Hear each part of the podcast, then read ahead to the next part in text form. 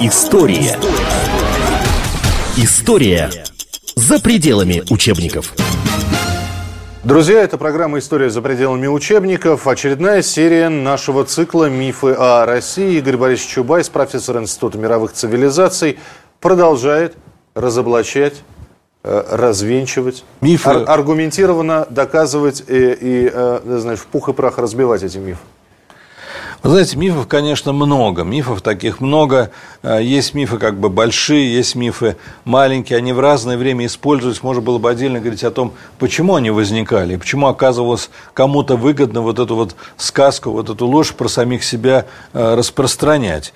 Но некоторые мифы уже как бы давно разоблачены, но отчасти еще присутствуют. Там, скажем, миф о потемкинских деревнях, э, о том, что когда Екатерина поехала в Крым, вот, смотреть, как там э, э, Потемкин, значит, вот, обустраивал эту новую территорию, то были соответствующие там, ну, как бы, такие э, картины нарисованы, которые имитировали деревни. Никаких потемкинских деревень не было, известно, кто это придумал, чья это работа, это работа э, дипломата одного из немецких княжеств, который работал в Петербурге, у которого была огромная зависть к успехам страны, и который таким образом реагировал. Но это как бы описано.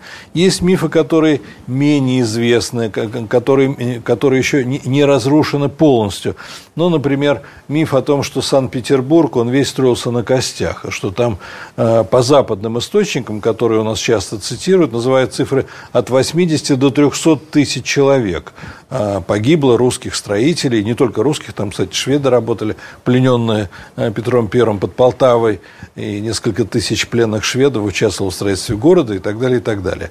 Но вот э, недавно недавно опубликована э, работа сотрудницы м, э, Эрмитажа, научной сотрудницы Эрмитажа Екатерины Андреевой, которая является э, историком, кандидатом исторических наук, и она, опираясь не на пересказы чьи-то, не на чьи-то э, как бы, предположения, а на конкретные документы. Она собрала все свидетельства, все хроники и документы, сколько завезено рабочих в этом году, сколько в этом, какого типа, какие квалифицированы, не квалифицированы, сколько болело, сколько умерло и так далее, и так далее.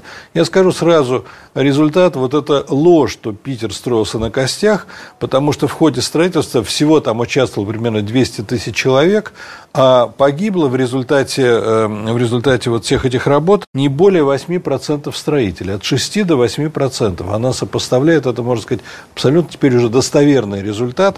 Вот она получила эти выводы. С 1603 по 1712 год от э, 6 до 8 процентов, это примерно от 13 до 17 с половиной тысяч человек погибло на строительстве. Это, конечно, Но это- Ну, это разве не фраза не на костях? нет, это не на костях, потому что, потому что стройки, особенно стройки 18-19 века, они всегда сопровождаются, э, да- даже строительство БАМа в СССР, это это всегда это тяжелая на- нагрузка на людей, вот, но известно, и- но, подожди, ну, не 200 тысяч и не 80 тысяч. Да, э, ну, А я это- понимаю, да, разница в цифрах, она существенна. А Разница несущественна, разница на порядке. Но, Поэтому э, говорить, что Питер построен на костях, это ложь. И, кстати, Но она 10 же, Ну, тысяч она же человек, показывает... понимаете? Я, конечно, понимаю, да, можно опять же терминологию товарища Сталина взять. Смерть одного человека – трагедия, смерть тысячи – статистика, да, но... Она показывает, откуда вообще взялась эта сказка про... Все-таки есть некоторые основания для того, чтобы так предполагать. Дело в том, что э, там были поселения на этом месте. Как город Санкт-Петербург, это, конечно, новация, это, это, э, это гений Петра.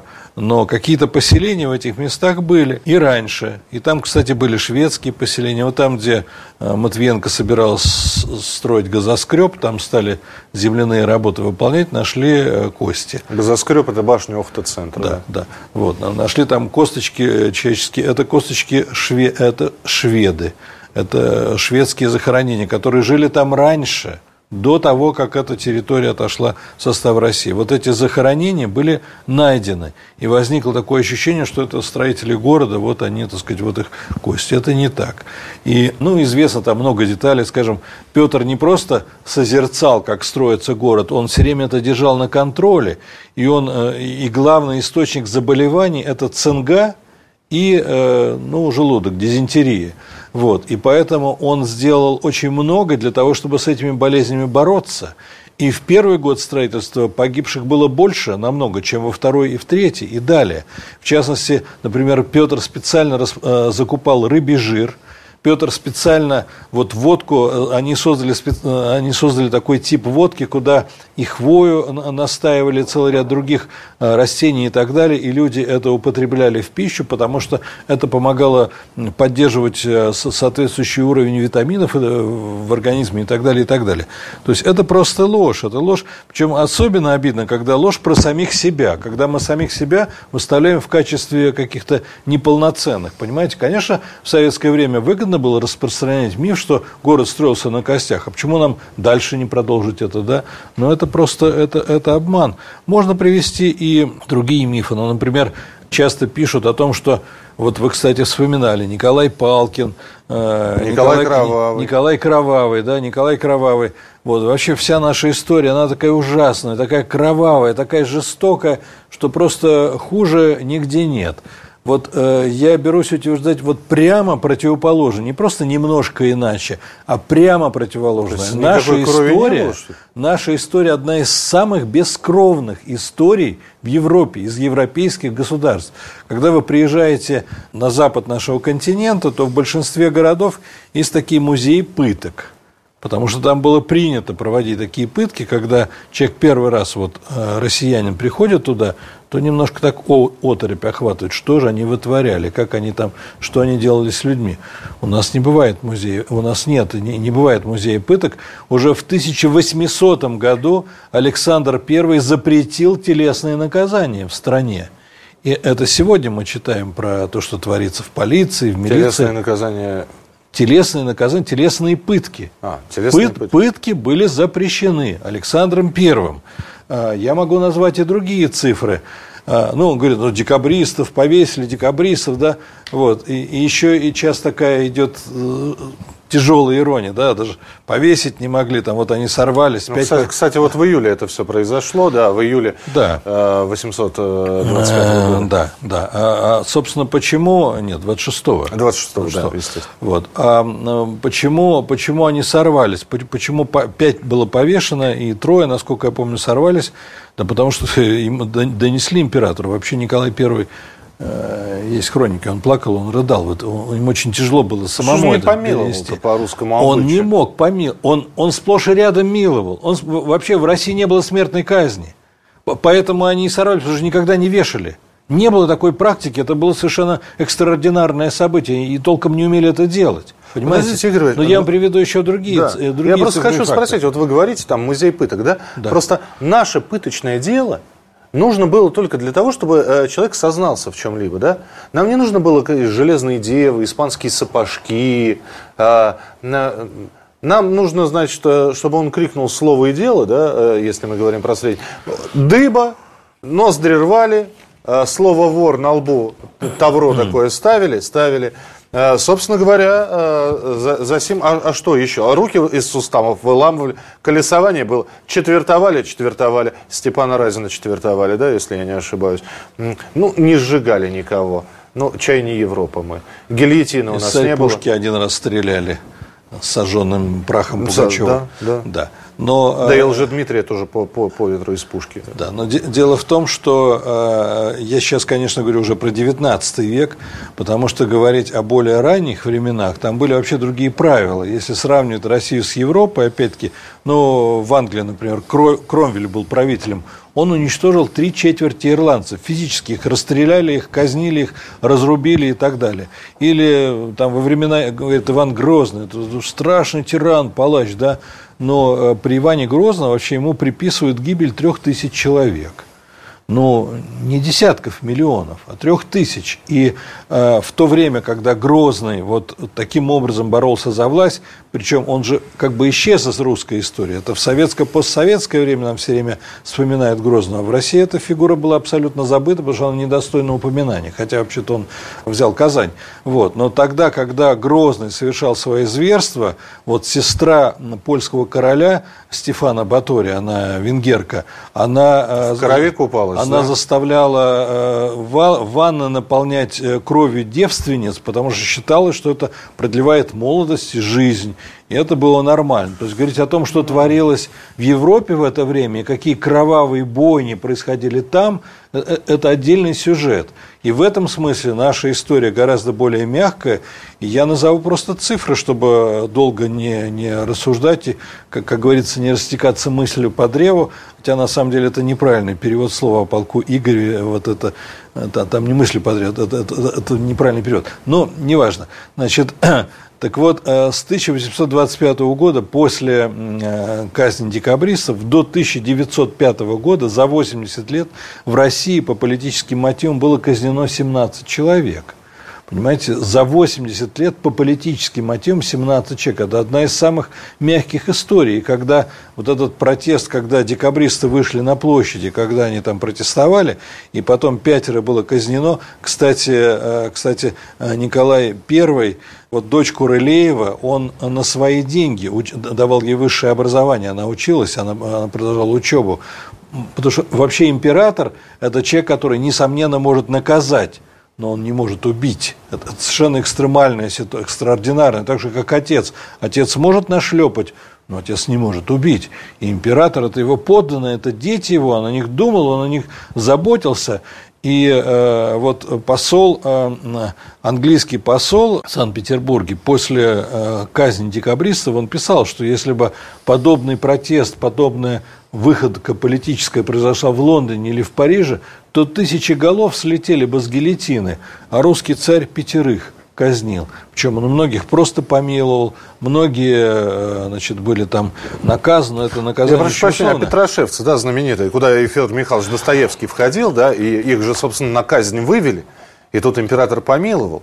То есть это было уже, это тоже доброта, да? А, Дело в том, что э, смертная казнь выносилась иногда, но сплошь и рядом следовало помилование. И, и вот вам, ну, я кусочек зачитаю, если, если успею. Вот очень интересная статья, называется «Царские застенки», написанная замечательным автором Антоном Васильевым. Он пишет, «Все это скапливалось в камерах, и последний, в Петропавловке, я был туристом-одиночкой, там э, производил впечатление кабинета ученых». То есть он пишет о том, что заключенные в Петропавловке получали книги, получали газеты, и все это скапливалось в кабинетах и э, в камерах, и получалось, что камера напоминает напоминал кабинет ученого. Дальше он пишет. Это свидетельство, это цитата. Мы не чувствовали никаких лишений. Это один из узников, пишет одиночная камера. Мы не чувствовали никаких лишений. У нас был недурной стол, книги. Прибавили, э, прибавили по полбутылки молока в день на каждого. Приближалось Рождество. Обыкновенно в первый день устраивали праздничный обед по кусочку утки или гуси и кое-каких сладостей, несколько апельсинов, яблок и полфунта винограду. За... э, Эконом явился к старости спросить, что мы желаем, гуси или утки. Но иногда это политически заключенная одиночка в Петропавловке.